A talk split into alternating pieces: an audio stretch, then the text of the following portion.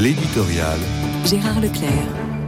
J'évoquais hier le dixième anniversaire de la loi Taubira sur le mariage des personnes du même sexe, en marquant la conversion idéologique de la gauche, passant du souci du social à celui du sociétal.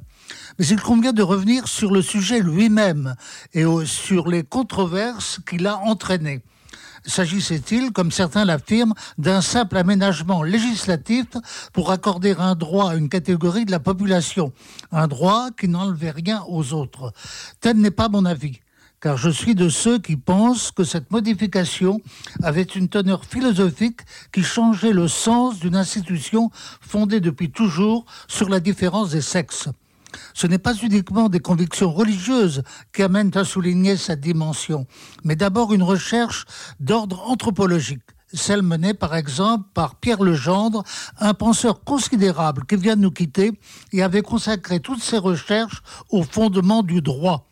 Legendre insistait notamment sur la notion d'interdit, sans laquelle l'humanisation de l'individu n'est pas concevable.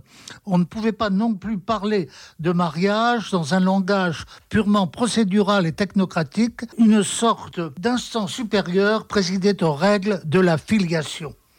Or, c'était bien ces règles qui étaient gravement atteintes par le mariage pour tous, qui entraînait à plus ou moins court terme à l'extension des progressions médicalement assistées et à la gestation pour autrui.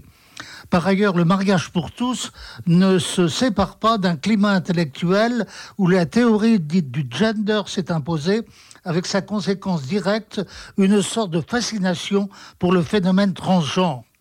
Tout cela fait que le débat initié autour de la loi Taubira n'est nullement obsolète, en dépit de revirements de ceux qui regrettent aujourd'hui de ne pas avoir voté la loi. Bien au contraire, nous vivons au moins dans le monde occidental, dans un véritable désarroi moral entraîné par ce qu'on appelle le wokisme ou la déconstruction. Dix ans après, la querelle loin d'être éteinte domine les débats dits sociétaux.